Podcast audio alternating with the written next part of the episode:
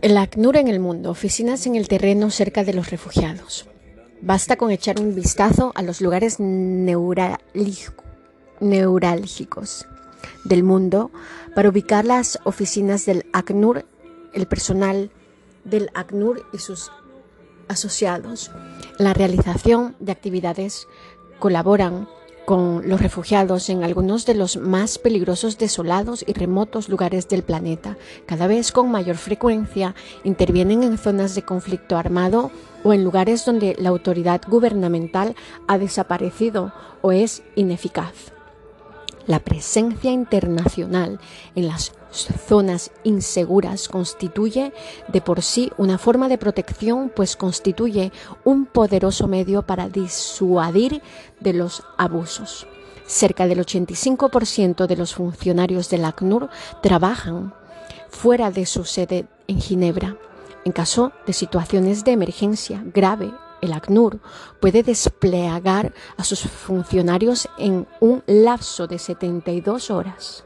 Además, se ha concentrado acuerdos relativos al personal de reserva con las instituciones asociadas con miras a un rápido despliegue de sus efectivos capitales cerca de las instituciones decisorias.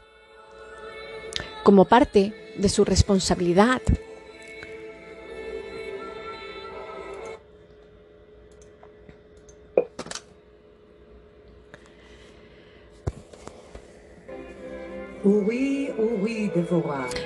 de, su, de supervisar la aplicación de la Convención de 1951. El ACNUR mantiene oficinas en las capitales de muchos países. Su principal interlocutor es, en general, el Ministerio de Relaciones Exteriores. Sin embargo, dado que las cuestiones relacionadas con la protección de los refugiados incumben a muchos sectores, el ACNUR suele trabajar con los ministerios a los departamentos encargados de los asuntos interiores, justicia, inmigración, derechos humanos, policía y fuerzas armadas. El ACNUR desempeña también las funciones de ascensor técnico ante los legislativos, presentando propuestas a las comisiones parlamentarias sobre temas relacionados con el derecho a los refugiados, al supervisar los proyectos de ley. El ACNUR puede trabajar con los poderes legislativos a fin de garantizar que la legislación que finalmente se adopte sea acorde con el derecho y las normas internacionales sobre los refugiados. El ACNUR puede informar acerca de situaciones específicas que refugiados en su país o en otras partes o acerca de otros temas de interés. El ACNUR no cuenta con una oficina en cada capital debido a sus limitados recursos financieros. Sin embargo, hay una oficina cerca a cada país. Por otro lado, el ACNUR promueve un enfoque regional del problema de los refugiados. Administración. La Asamblea General de las Naciones Unidas, el alto comisionado, es elegido por la Asamblea General a propuesta del Secretario General por un periodo en general de cinco años. El alto comisionado presenta un informe a la Asamblea General de las Naciones Unidas a través del Consejo Económico y Social ECOSOC el Comité Ejecutivo. El Comité Ejecutivo del ACNUR EXCOM fue creado con el EXOCOM en 1958. Ha perdido de la Asamblea General de Naciones Unidas. Está compuesto por representantes de los Estados miembros. Su tarea principal es aprobar los programas de asistencia del alto comisionado, asesorar al alto comisionado en el ejercicio de sus funciones estatutarias especialmente es materia de protección internacional y examinar todos los aspectos financieros y administrativos de la organización. Los miembros del comité son elegidos por el ECOSOC. El comité se reúne una vez al año, el mes de octubre, en Ginebra. El comité permanente se reúne hasta cinco veces al año. La asociación del ACNUR son los estados, poder ejecutivo y órganos administrativos. Los gobiernos colaboran con el ACNUR, otorgando el asilo a los refugiados y permitiéndoles que permanezcan en su país. Muchos gobiernos ayudan además a los refugiados a instalarse en su país proporcionándoles ayuda financiera. El ACNUR colabora con los gobiernos para ayudar a combatir a compartir la responsabilidad de proteger a los refugiados y alienta a los gobiernos a resolver las causas de los movimientos de refugiados. Cuando los disturbios internos causan un problema internacional de refugiados, incumbe a todas las naciones, especialmente a los países vecinos, ayudar a restaurar la paz y, y seguridad en el país afectado. Los países de asilo asumen la carga más pesada durante una crisis de refugiados cuya afluencia provoca a menudo perturbaciones en la zona donde se instalan, pero estos países no deben asumir por sí solos esa responsabilidad. Otro país, tanto en la región como fuera de ella, pueden aportar un apoyo tanto financiero como material para mantener y proteger a los refugiados. El ACNUR ayuda a movilizar y encauzar esta asistencia. En algunos países, el ACNUR ayuda a los gobiernos a examinar las solicitudes que presentan las personas que buscan asilo. La participación del ACNUR varía según las circunstancias y necesidades de cada país parlamentos. Los parlamentos y sus miembros tienen la capacidad de crear un marco jurídico nacional para proteger a los refugiados y son, por lo tanto, un valioso asociado del ACNUR.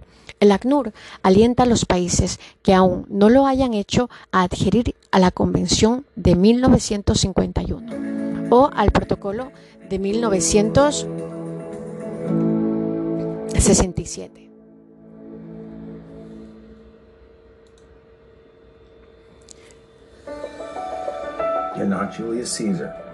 O a las dos convenciones sobre apatriadia.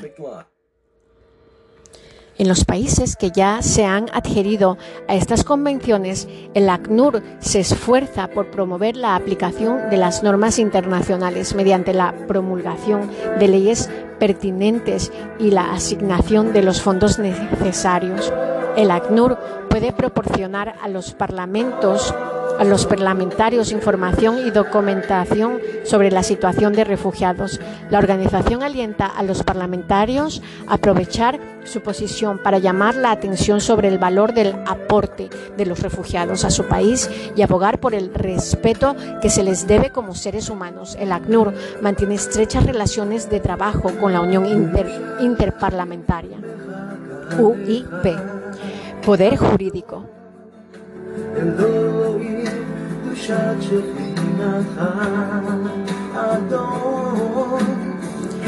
Los jueces cumplen un importante papel en la protección de los refugiados, en particular cuando el sistema de protección nacional de protección se funda en las leyes y no solo en el poder discrecional de la administración. El ACNUR asiste a los jueces organizados talleres de perfeccionamiento en el derecho sobre los refugiados a la situación de los derechos humanos en los países de origen de los refugiados. En algunos casos, el ACNUR puede dar su opinión sobre una cuestión de derechos específica o un caso individual para ayudar a los jueces en sus deliberaciones. El ACNUR colabora estrechamente con la Asociación Internacional de Jueces sobre Derecho de los Refugiados, AIJDR. La IJDR contribuye a dar a conocer mejor entre los magistrados las obligaciones inmanentes de la Convención de 1951. Alienta el recurso al procedimiento judicial para estatuir sobre los derechos de los solicitantes refugiados fomenta una mejor comprensión de la independencia de los jueces en el contexto del derecho de los refugiados en las democracias emergentes y los países en el desarrollo y proporciona un foro para intercambiar información y prácticas recomendadas y elaborar planteamientos coherentes sobre la interpretación y aplicación de derecho de los refugiados. La asociación del ACNUR con los organismos de las Naciones Unidas y otras instituciones. El ACNUR forma parte de una red de fondos, programas, organizaciones especializadas y comisiones de las Naciones Unidas. Sus principales asociados son el Programa Mundial de, Alimentos, PMA, que proporciona ayuda alimentaria, el Fondo de las Naciones Unidas para Infancia, UNICEF, que ayuda a los gobiernos a realizar programas centrados en la salud de los niños, la alimentación, la educación, la formación y los, los servicios sociales. El UNICEF también se esfuerza por proteger a los menores no acompañados y reunir a las familias separadas tras huir de su país de origen. La Organización Mundial de la Salud, OMS, se dirige y coordina las actividades internacionales en el ámbito de la salud y juega un activo papel sobre todo en las campañas de vacunación y de la lucha contra el SIDA. El Programa de las Naciones Unidas para el Desarrollo, PNUD, que coordina todas las actividades del desarrollo de las Naciones Unidas, supervisa los planes de desarrollo de largo plazo, el caso de emergencia y cumple una importante función en los programas de integración y reintegración. El Alto Comisionado, las Naciones Unidas para los Derechos Humanos, ACDH, que cumple un papel fundamental en el ámbito de los derechos humanos, coordina la acción de las Naciones Unidas en favor de los derechos humanos y responde a las violaciones graves de los derechos humanos. La Oficina de Coordinación de Asuntos Humanitarios, OCHA, que coordina la asistencia de Naciones Unidas, se sitúa en situaciones de crisis humanitarias que transciende la capacidad y el cometido de una sola organización humanitaria. La Organización Internacional para las Migraciones, OIM, otra asociación importante del ACNUR, esta organización intergubernamental, que no forma parte del sistema de las Naciones Unidas, presta su apoyo en el Tratado de Refugiados, Desplazados Internos y otras personas que requieren los servicios internos o internacionales de migración. El ACNUR trabaja también con organismos regionales como por ejemplo la Unión Africana, la Organización de los Estados Americanos y el Consejo de Europa y la Organización para la Seguridad y Cooperación en Europa, la Asociación del ACNUR con el CICR y la Federación. El ACNUR tiene dos interlocutores claves, el Comité Internacional de la Cruz Roja, CICR, institución independiente que se empeña en ayudar a todas las víctimas de la guerra y de la violencia interna y trata de garantizar la aplicación de las normas humanitarias que limitan la violencia armada y la Federación Internacional de Sociedades de la Cruz Roja y la Media Luna. A través de su Sociedad Nacional de la Cruz Roja y la Media Luna Roja, Federación complementa la labor del ACNUR, proporcionando ayuda humanitaria a las personas afectadas por situaciones de emergencia y promoviendo el derecho internacional humanitario. La asociación del ACNUR con la ONG, el tamaño, las fuentes de financiación, la envergadura de los programas y los tipos de operaciones varios varían de una ONG a otra. Algunas son internacionales, otras nacionales, aunque despliegan actividades internacionales. Otras son enteramente nacionales o locales.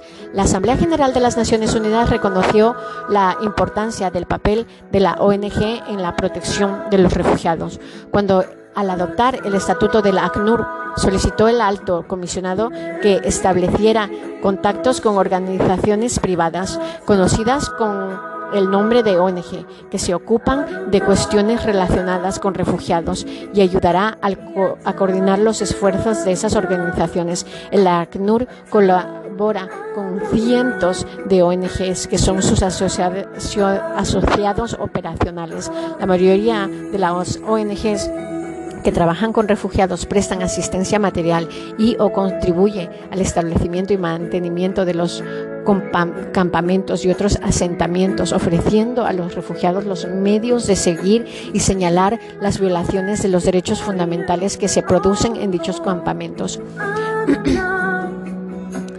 Otros tipos de organizaciones profesionales o confesionales privadas ofrecen asesoramiento, servicios jurídicos a los solicitantes de asilo, visitan los centros de detención, ayudan a los refugiados reinstalados, defienden a los refugiados individualmente y propugnan la aprobación de leyes y procedimientos nacionales que permitirán cumplir las obligaciones internacionales de su país. Puede que la ONG no tenga el mandato específico en aplicación de convenciones internacionales de prestar protección a los refugiados, sin embargo, muchas se fundan en una declaración de misión por la que se comprometen a dar protección, prestando así un servicio valioso y urgente que puede tener efectos muy reales y positivos en la protección de los refugiados.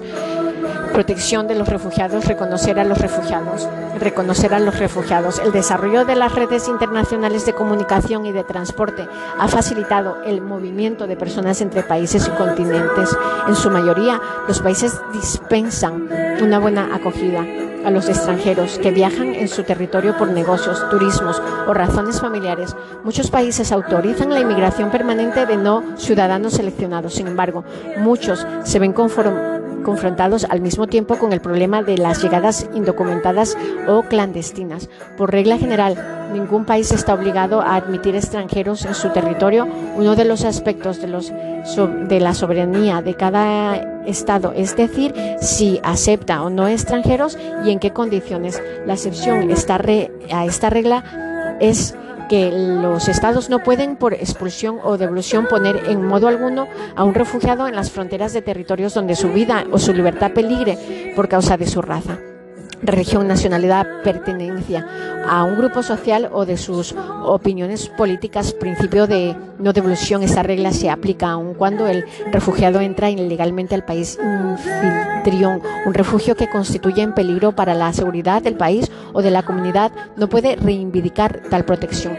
La protección conferida por la, por la Convención excluye específicamente de un principio a otra persona en, es el caso, por ejemplo, de las personas que quienes cabe sospechar por motivos fundados que han cometido crímenes de guerra o crímenes de, de derecho común grave. Refugiados y migrantes. ¿Cuál es es la diferencia?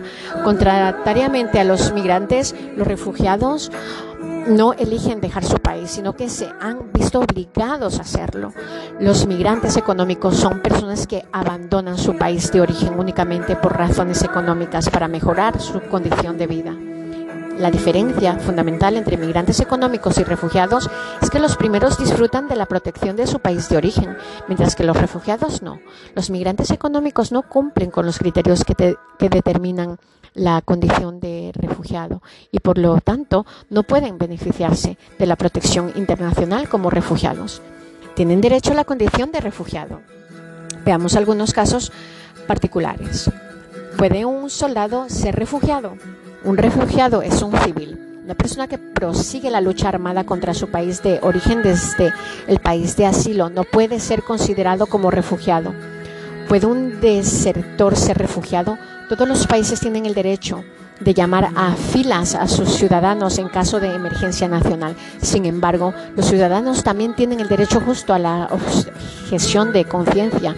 Si ese derecho no es respetado o si el conflicto que se libra viola manifestamente las normas internacionales, los sectores que temen ser perseguidos, por ejemplo, debido a las opiniones políticas que la autoridades pudieran imputarles, pueden beneficiarse de la condición de refugiados. ¿Puede un crimen ser refugiado? Una persona que huye de la acción penal emprendida contra ella por un delito de derecho común no huye de la persecución. Sin embargo, una persona acusada, sea inocente o culpable de infracciones penales o de crímenes no políticos, puede ser perseguida a veces por razones políticas o de otra índole y no se debe excluir necesariamente de la condición de refugiado. Además, las personas condenadas por activos políticos pueden pedir la, pedir la condición de refugiado.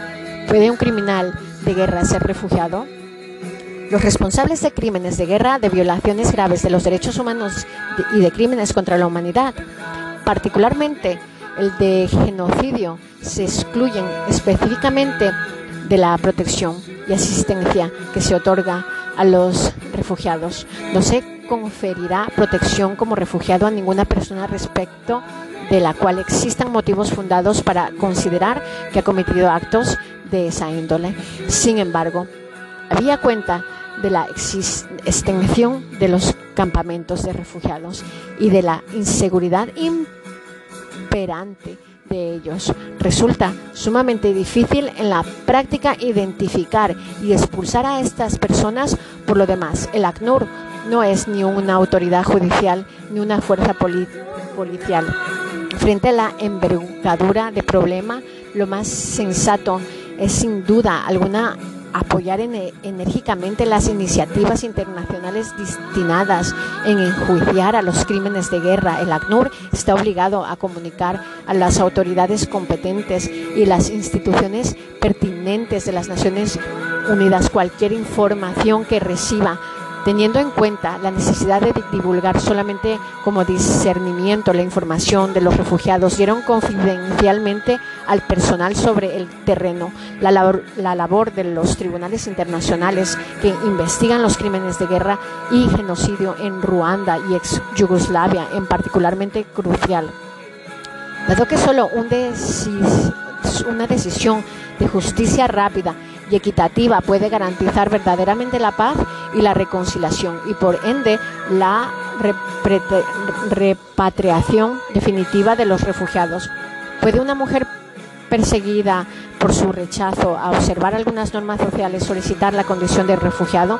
Las mujeres pueden, desde luego, ser perseguidas por razones políticas, étnicas o religiosas, sobre la base de su raza o debido a su pertenencia a diferentes grupos sociales. Además, el ACNUR considera que una mujer que se niega a plegarse a normas sociales muy rígidas debe, por ello, exiliarse por escapar a las represalias, a la discriminación y otros tratos inhumanos equivalentes a la persecución tiene fundados motivos para que se le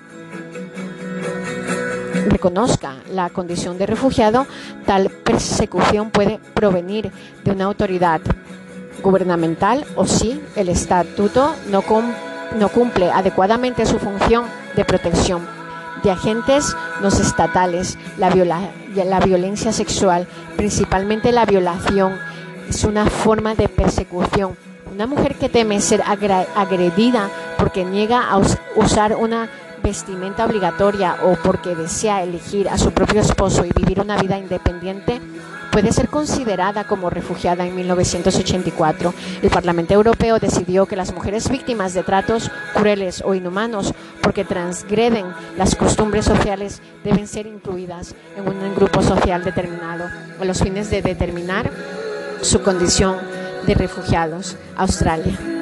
Canadá, Estados Unidos de América y el Reino Unido formularon directamente directivas pormenorizadas relativas a la persecución por motivos de género y se han establecido normas similares en Alemania, los Países Bajos y Suiza. El ACNUR alienta a los demás países de adoptar las mismas posiciones. ¿Puede una mujer que teme que ella o su hija pequeña pueden ser genitalmente mutiladas si regresan a su país reivindicar la condición de refugiadas? En Francia, Canadá y Estados Unidos se ha reconocido oficialmente que la mutilación genital es una forma de persecución y que las mujeres que temen ser sometidas a ese trato en su país tienen derechos a solicitar la condición de refugiado. En, un caso seriente se concedió el estatuto de refugiada a una mujer que temía ser perseguida en su país porque se rehusó a que mutilasen genitalmente a su hija pequeña. El ACNUR alienta a los demás países a adoptar esta posición. Fue una persona que teme ser perseguida por su homosexualidad pedir la condición de refugiado los homosexuales pueden acceder a la condición de refugiados si son perseguidos debido a su pertenencia a un determinado grupo social. El ACNUR considera en general que toda persona víctima de agresión física, trato inhumano o discriminación grave a causa de su homosexualidad debe ser reconocida como refugiada si, su Estado no puede o no quiere protegerla. Existen directrices para los polizones o las personas rescatadas en el mar que piden asilo. El derecho marítimo internacional estipula que el capitán de un barco tiene la obligación de prestar socorro a las personas que se encuentran en dificultad en el mar. Algunos náufragos, por ejemplo, los refugiados del mar, víctimas, son solicitantes de asilo. Además, el comandante de a, a bordo puede descubrir que lleva su barco a polizones, a polizones que pueden ser también solicitantes de asilo. No existe ningún convenio internacional vinculante relativo a los polizones solicitantes de asilo. Por consiguiente, el, el trato que se les dispensa varía según el país. El ACNUR solicita que, en la medida de la posible, se autorice a los polizones a desembarcar en el primer puerto de escala donde las autoridades locales podrán determinar si puede o no acceder a la condición de refugiado. Si las autoridades portuarias deniegan el desembarque y si la escala sigue se sitúa en un país donde la vida del polizón peligra esta decisión. Equivale a una devolución en el caso del ACNUR, pide a sus colaboradores que intenten organizar una entrevista a bordo y si se trata efectivamente de un refugiado ayuda a buscar una solución duradera. En general, el resentimiento, es un tercer país eh, de conformidad con la Convención contra la Tortura y otros tratos de penas crueles, inhumanos o degradantes y otros instrumentos internacionales de derechos humanos. Ninguna categoría de personas puede excluirse de la protección contra la evolución. Para proteger a los refugiados, eh, un Estado tiene obligación de saber quién son y hacer la distinción entre las personas que necesitan una protección internacional y las que buscan entre en su territorio. La manera es que actúe dependerá eh, esencialmente del número de ilegadas, de llegadas. Si el número es reducido, las solicitudes se examinarán individualmente, sino lo más rápido práctico será hacer la determinación de grupo o colectivo. ¿Qué relación hay entre asilo y no devolución? La Declaración Universal de Derechos Humanos y la Convención de 1951, el derecho a buscar asilo y a disfrutar de él es reconocido por el derecho internacional de los derechos humanos y reviste una importancia primordial para la protección de los refugiados. El Comité Ejecutivo del ACNUR reafirma en 1997 que la institución de asilo, que es una emasión directa del derecho a buscar asilo, a disfrutar del enunciado en el párrafo, en el artículo 14 de la Declaración Universal de Derechos Humanos de 1948 es uno de los mecanismos más fundamentales para la protección internacional de los refugiados. Conclusión 28b. El asilo tiene un doble objetivo. Constituye un marco de protección y garantiza la posibilidad de buscar soluciones a, a los problemas de los refugiados. Protección adicional en virtud de derechos de los derechos humanos. Además de la disposición relativa a la no devolución contenida en Convención de 1951, el derecho de los derechos humanos estipula en términos ligeramente diferentes la obligación de no devolver a una persona a un territorio donde corra peligro. En virtud de lo dispuesto en la Convención contra la Tortura y otros tratos o penas crueles, inhumanos o degradantes, se prohíbe la expulsión, devolución o extradición de una persona a un estado donde haya razones fundadas para creer que estaría en peligro de ser sometida a tortura. Además, el Pacto Internacional de Derechos Civiles Políticos y la Convención Europea de Derechos Humanos prohíbe implícitamente la expulsión o la devolución de una persona que corre el riesgo de ser sometida a la tortura. ¿Cuáles son los derechos y obligaciones de un refugiado? Un refugiado tiene derecho a un asilo seguro, sin embargo, la protección internacional no se refiere solamente a la seguridad física a las personas, sino que implica también que el refugiado debe gozar de derechos y de una asistencia al menos equivalentes a los que recibe cualquier otro extranjero en situación regular. Así pues, todo refugiado goza de derechos civiles fundamentales, incluyendo los, incluidos la libertad de pensamiento y la circulación así como el derecho a no ser sometido a tortura o a un trato degradante. Asimismo, los refugiados han de tener los mismos derechos económicos sociales que cualquier otra persona, acceso a la atención médica, derecho al trabajo para los adultos, derecho a la educación para los niños. En determinadas circunstancias, por ejemplo, en caso de afluencia masiva de refugiados, los países de asilo pueden verse obligados a restringir ciertos derechos como la libertad de la circulación, la libertad de trabajo o la adecuada escolarización para todos los niños. Corresponde pues a la comunidad internacional subsanar lo mejor posible estas carencias. Por lo tanto, cuando el gobierno del país del asilo o las otras organizaciones humanitarias no pueden atender a sus necesidades, el ACNUR presta asistencia a los refugiados y a otras personas de su potencial.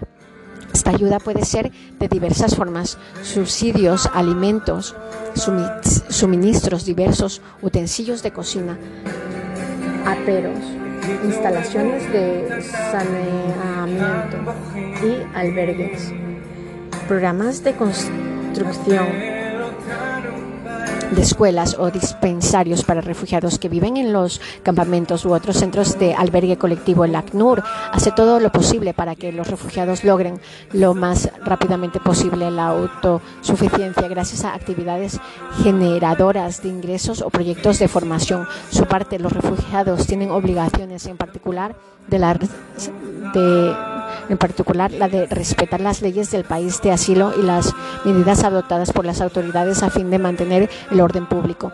Las disposiciones relativas a la no devolución de la Convención de 1951 y la Convención contra la Tortura se, se superpone en algunos puntos en los países que se han adherido a los dos tratados. Los solicitantes de asilo tienden cada vez más a escoger a la protección de ambas convenciones. Esto se debe a diversas razones. Algunas solicitudes se generaron por error en aplicación de los criterios de determinación de la condición de refugiados. Algunas personas no corresponden a la definición de refugiados, pero cualquiera cualquier una protección internacional y algunas solicitudes entran en el marco de excepciones a la Convención sobre el Estatuto de Refugiados. El Comité de las Naciones Unidas contra la Tortura, órgano de expertos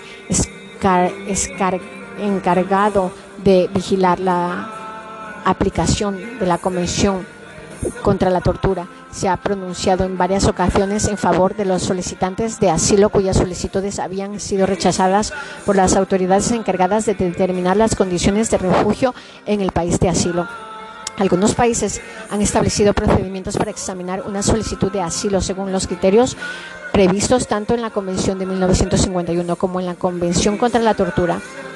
Esto puede resultar más eficaz siempre que se escriba en el contexto en una explicación plena, exhaustiva de la Convención de 1951. Sin embargo, es frecuente que las personas beneficiarias del principio de no devolución en el sentido de la Convención contra la tortura no puedan valerse de los derechos y ventajas concedidos concedidos a los refugiados, pues estos derechos no se consignan a la Convención contra la Tortura. Por siguiente, si esas personas reúnen los criterios aplicables a los refugiados, deberían reconocerse como tales en el sentido de la Convención de 1951. Determinación individuales de la condición de refugiados. El derecho de buscar asilo implica que las personas solicitantes deben de tener acceso a procedimientos justos y eficaces para el examen de sus solicitudes. En algunos casos, el ACNUR emprende el procedimiento de determinación de la condición de refugiados a pedido del Estado interesado. Los Estados tienen la responsabilidad de identificar a los refugiados para cumplir las obligaciones que les incumben de conformidad a la Convención de 1951 y impedir la devolución e impedir la devolución. Los poderes legislativos pueden desempeñar un papel preponderante en materia de protección de los refugiados, aprobando una legislación acorde a la Convención de 1951 en el Protocolo de 1967 y otras normas internacionales. Los procedimientos nacionales para determinar la condición de, refugiados son esencial, esenciales para la protección de los refugiados y porque la Convención de 1951 deja a los países de asilo la tarea de definirlos. Solicitantes de asilo y refugiados. ¿Cuál es la diferencia? Solicitante de asilo es una expresión general utilizada para designar a una persona cuya solicitud de la condición de refugiado aún no ha sido objeto de decisión puede referirse a una persona aún ha representado una solicitud o que espera una respuesta. No todos los solicitantes de asilo serán reconocidos como refugiados, pero muchos lo serán.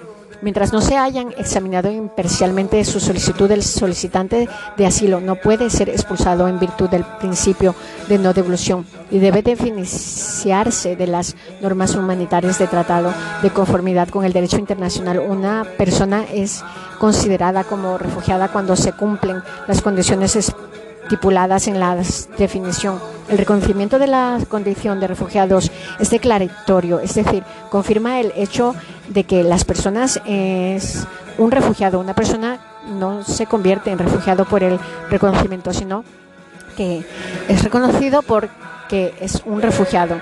Los métodos utilizados para reconocer a una persona como refugiada varían de un país a otro. En función de la tradición jurídica, las circunstancias locales y los recursos nacionales, teniendo en cuenta esta diversidad, el Comité Ejecutivo del ACNUR estableció Pautas generales sobre las normas mínimas de procedimiento para determinar la condición de refugiados. El papel de asesoramiento del ACNUR. El ACNUR tiene una gran experiencia práctica y jurídica, por lo que antaña la interpretación y aplicación de la Convención de 1951. En muchos países, el ACNUR desempeña un papel de asesor respecto a los procedimientos de determinar de la condición de los refugiados. Se notifica al ACNUR sobre las solicitudes de asilo.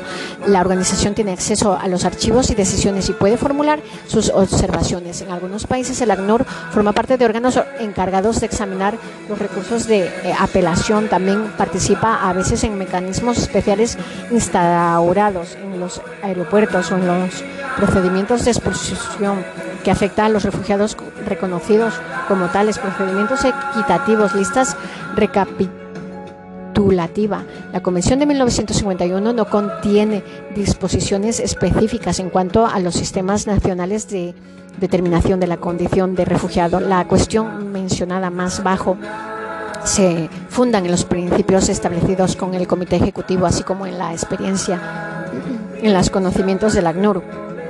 Puede utilizarse para evaluar los procedimientos equitativos a los que tienen acceso los solicitantes de asilo. Acceso o el solicitante de asilo tiene acceso a un procedimiento de determinación, es decir, está autorizado a presentar una solicitud de asilo antes de entrevistas. El solicitante de asilo ha sido asesorado sobre el, sobre el procedimiento. Se le ha dado la oportunidad de poner el en contacto con el ACNUR. Se prevé un plazo suficiente para preparar la solicitud de asilo. La entrevista, en funciones clarificando de la autoridad competente el que realiza.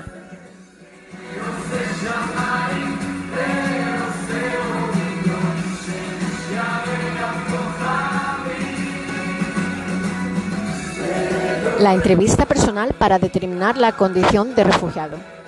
Es el intérprete calificado y neutral el solicitante de asilo tiene acceso a una asistencia jurídica, realiza la entrevista a una mujer calificada asistida por un intérprete en caso necesario si el solicitante de asilo es mujer. ¿Qué disposiciones se ha tomado para entrevistar a niños que han sido separados de su familia? Recursos. ¿Existe algún mecanismo oficial de recurso en caso de, negación de la solicitud en primera instancia, ¿existe algún mecanismo formal de apelación en caso de una decisión negativa en la primera instancia?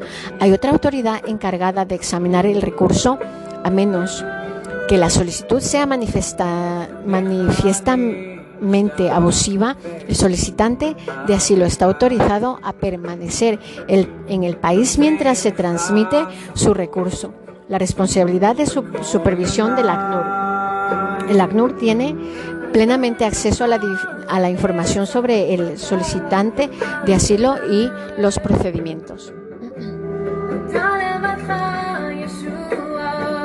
Fuente ACNUR. Otras consideraciones para la determinación de la condición de refugiados, decidir si una persona tiene derecho a la protección como refugiado, es un proceso que comparta dos etapas. En primer lugar, ¿cumple la persona con las condiciones previstas en la definición de refugiado? En segundo lugar, si la persona cumple con dichas condiciones, ¿hay alguna razón por la que no debería disfrutar de la protección internacional? ¿Cómo actuar frente a un cambio de circunstancias? Al examinar las solicitudes cabe hacerse la pregunta de saber si las circunstancias que dieron lugar a la condición de refugiado han dejado de existir, aunque las cláusulas de sensación contenidas en la Convención de 1951 AR 1 C5 tiene por objeto poner término a la condición de un refugiado. Ya reconocido, las mismas consideraciones suelen aplicarse en el contexto de la determinación inicial de esa condición. El Comité Ejecutivo, el ACNUR, ha exhortado a los estados a que no recurran apresuradamente a la cláusula de sensación y se aseguren que efectivamente ya no es indispensable una protección internacional. La cláusula de, cesación puede invocarse cuando los cambios en el país de origen son importantes, profundos y sustanciales. Asimismo, estos cambios deben perdurar en el tiempo, dado que la sensación debida a un cambio de circunstancias se funda en la situación objetiva en el país de origen. Puede constituir una presunción refutable con respecto a todos los refugiados de ese país. Sin embargo, habría que dar a las personas la responsabilidad de solicitar una revisión de su situación particular, aun cuando ya no sean necesarias la protección internacional puede existir razones imperiosas derivadas de persecuciones anteriores que harían peligroso el regreso de una persona o de miembros de su familia a su país de origen. La persona profundamente traumatizadas, por ejemplo, no deberían ser obligadas a regresar a su país de origen. Los estados deben evaluar cuidadosamente el carácter fundamental de los cambios ocurridos en el país de nacionalidad o de origen, inclusive la situación general de los derechos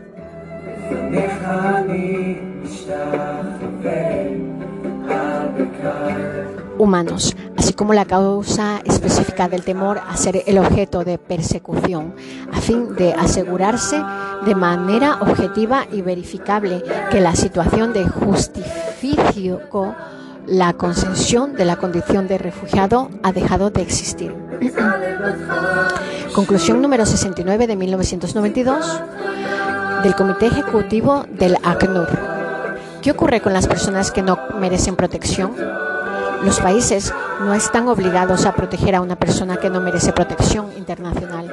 De conformidad con la Convención de 1951 AR1F, una persona no merece beneficiarse de protección internacional si existen motivos fundados para considerar que ha cometido un delito contra la paz, un crimen de guerra, un crimen contra la humanidad, ha cometido un grave delito de derecho común fuera del país de refugio antes de ser admitido en él como refugiado o se ha hecho culpable de actos contrarios a las finales y a los principios de las Naciones Unidas. Además, una persona que sigue participando en actividades militares contra su país de origen no es un refugiado. La lucha armada es incompatible con el carácter civil y humanitario de la condición de refugiado.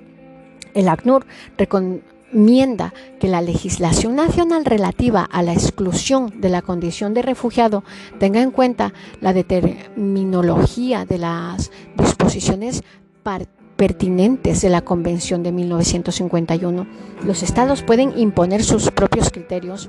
Un estado es libre de adoptar criterios más generosos de los estipulados en la Convención de 1951. Por ejemplo, la definición contenida a la Convención de la OUA sobre los refugiados y la Declaración de Cartagena, un país puede conceder luego, desde luego, el asilo a cualquier persona en el ejercicio de su soberanía. Sin embargo, un Estado no puede imponer criterios más restrictivos y negarse a reconocer a los refugiados discapacitados o a los refugiados de un determinado país si dichas personas cumplen con la condición de la definición.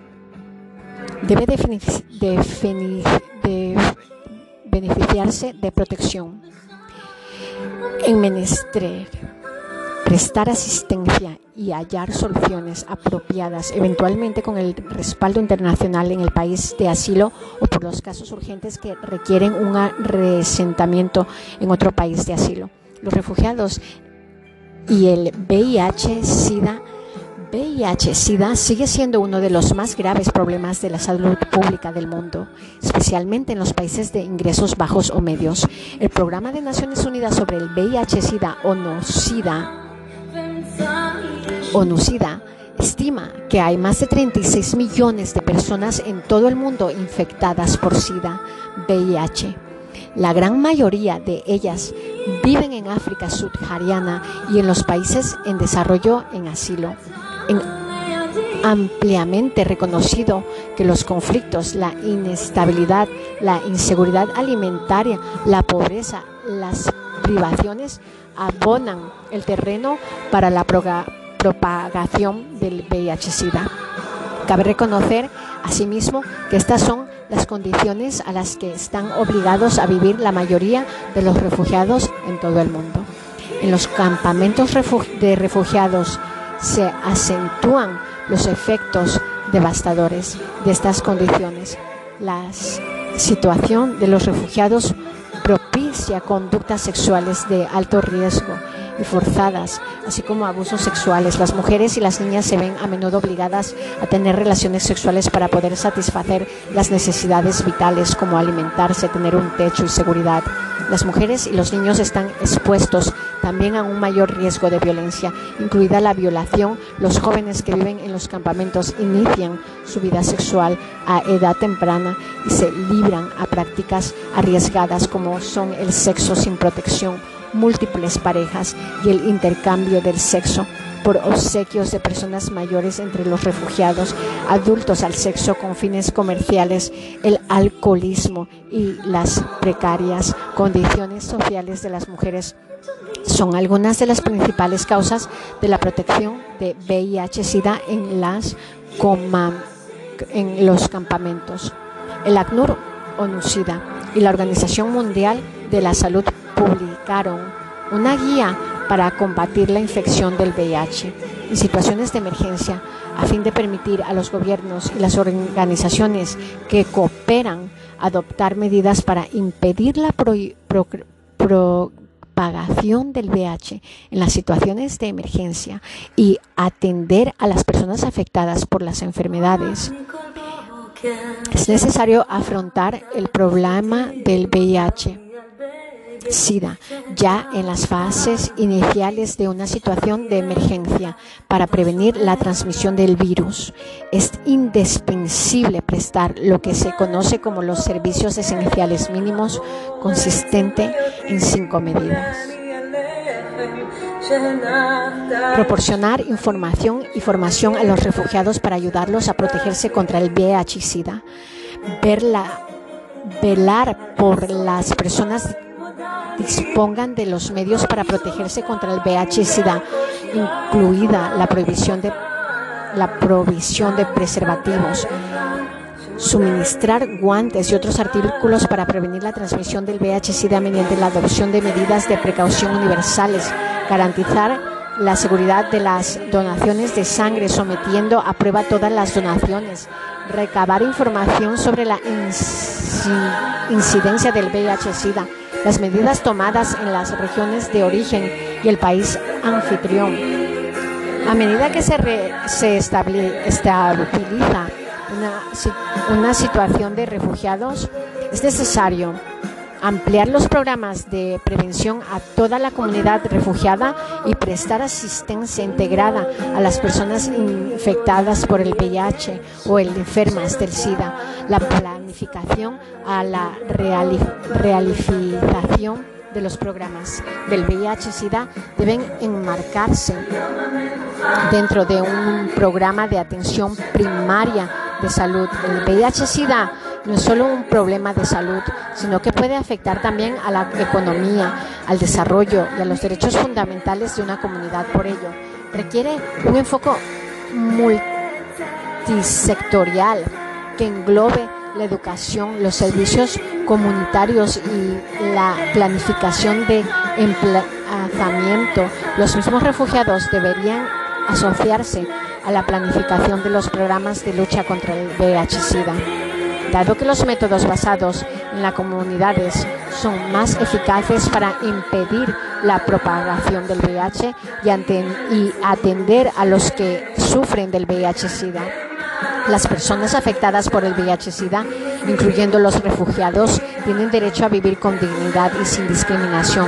Las pruebas de detención individuales del VIH-Sida no son contrarias a la política del ACNUR y habría que asignar recursos para realizar estas pruebas y poder garantizar así la seguridad de las donaciones de sangre en los campamentos de los refugiados. El ACNUR se opone determinadamente a los análisis de sangre obligatorios, dado que no contribuyen a detener la propagación del virus y puede violar los derechos humanos a través de la discriminación de los seropositivos.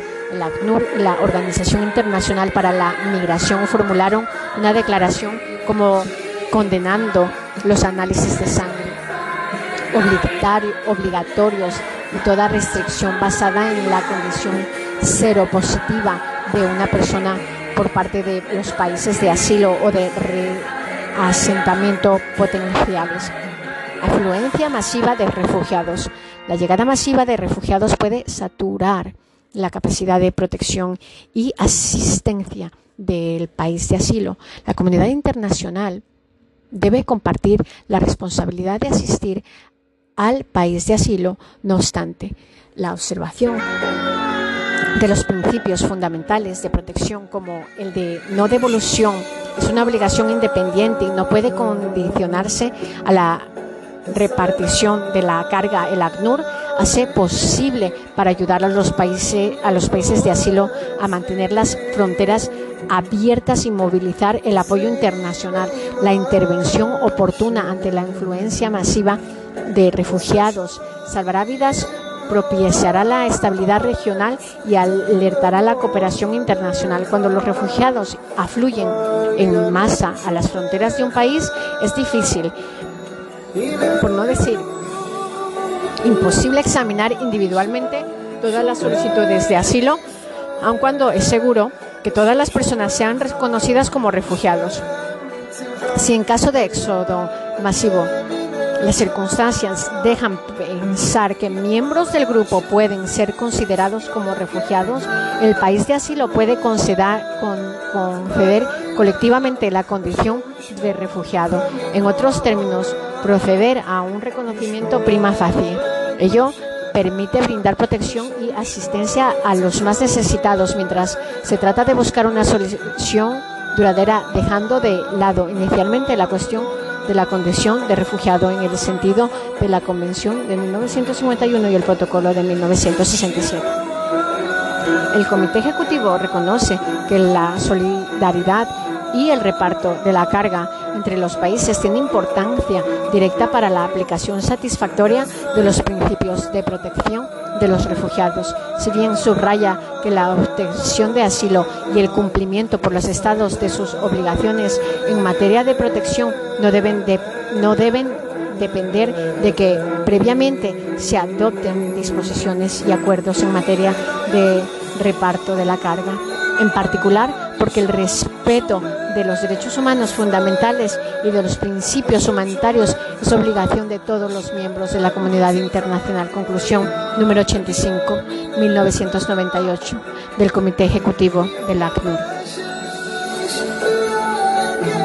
La protección temporal. La protección temporal es una solución inmediata y de corto plazo, utilizada en caso de afluencia masiva de personas que huyen de un conflicto armado, de violaciones generalizadas de los derechos humanos y de otras formas de persecución.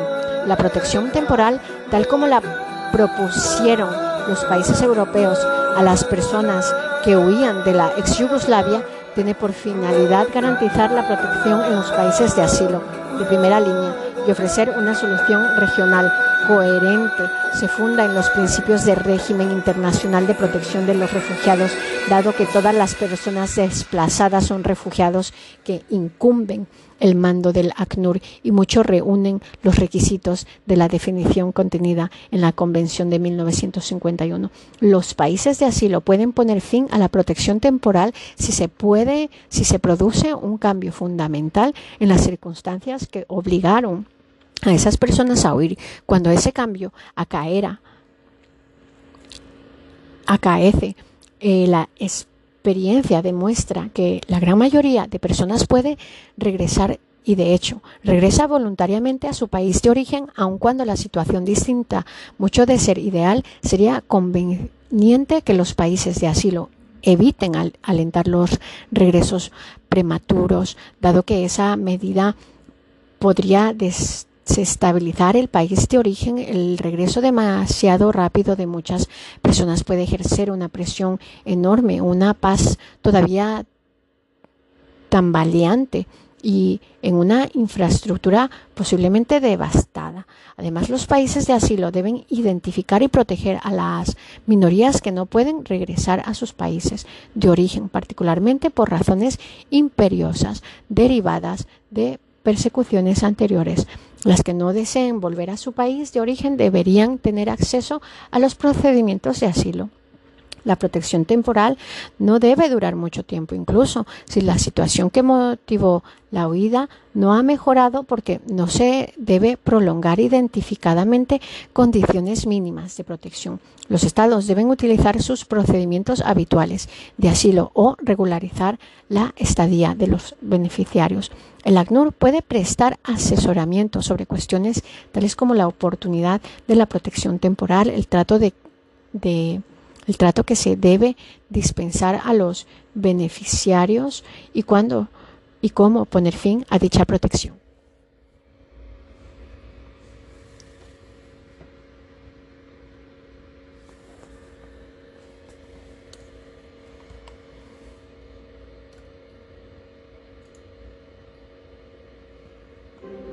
¿Qué Biblia lees? ¿Y cómo sabes que es la correcta?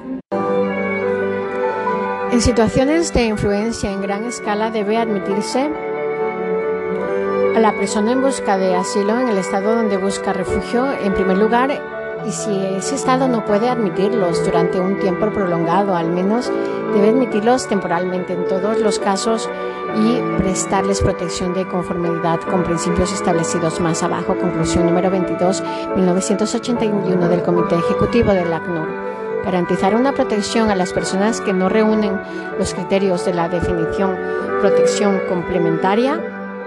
Algunas personas necesitan una protección incluso si tras examinar su solicitud se comprueba que no cumplen los criterios de la definición contenida en la Convención de 1951. Se trata la más de las veces de personas que huyen de un conflicto armado, disturbios internos graves u otras formas de daños graves sin ningún vínculo con un motivo específico de la convención.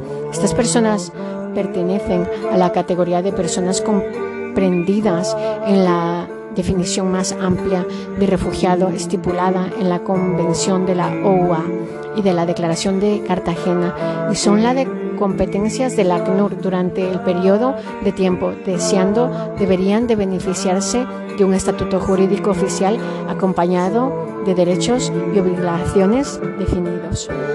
Aprobar normas mínimas de trato para los refugiados en situaciones de afluencia en gran escala.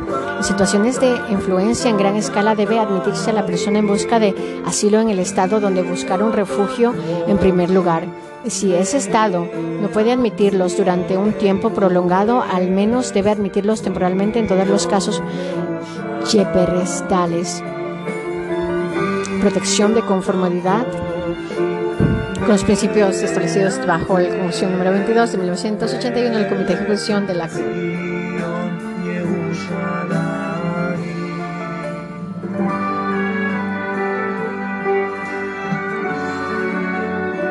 El Comité Ejecutivo del ACNUR recomienda normas mínimas de trato debido a los refugiados que llegan a masa cuando no se puede determinar con su condición rápidamente. Estas normas deben reforzarse si la situación no se mejora rápidamente y que no se prevé un regreso en condiciones de seguridad y con dignidad. Estas normas deben abarcar acogida en un lugar seguro sin discriminación, protección contra la devolución, provisión de instalaciones de acogida adecuadas, incluido el registro rápido, derecho temporal de residencia o, e, o en el país de asilo. O trato de conformidad con las normas humanitarias mínimas establecidas por el Comité Ejecutivo del ACNUR, que incluyen proporcionar alojamiento, prestar asistencia o facilitar acceso al empleo, facilitar acceso a la atención primaria de salud, permitir el acceso a la educación para los niños. Respeto de los derechos humanos fundamentales, al acceso a la justicia y a la libertad de movimiento, o posibilidad de reunir a los miembros separados de una familia en otro país de asilo, establecimiento de mecanismo de búsqueda para localizar a los familiares desaparecidos, procedimientos para determinar la condición de refugiado. La Convención de 1951 no especifica los procedimientos de determinación de la condición de refugiado. No obstante, el actor cuenta con una gran experiencia en materia de asesoramiento sobre la legislación nacional. Se puede consultar a las, a las oficinas del ACNUR con respecto a un proyecto de ley específico o cualquier otra cuestión o preocupación. Registros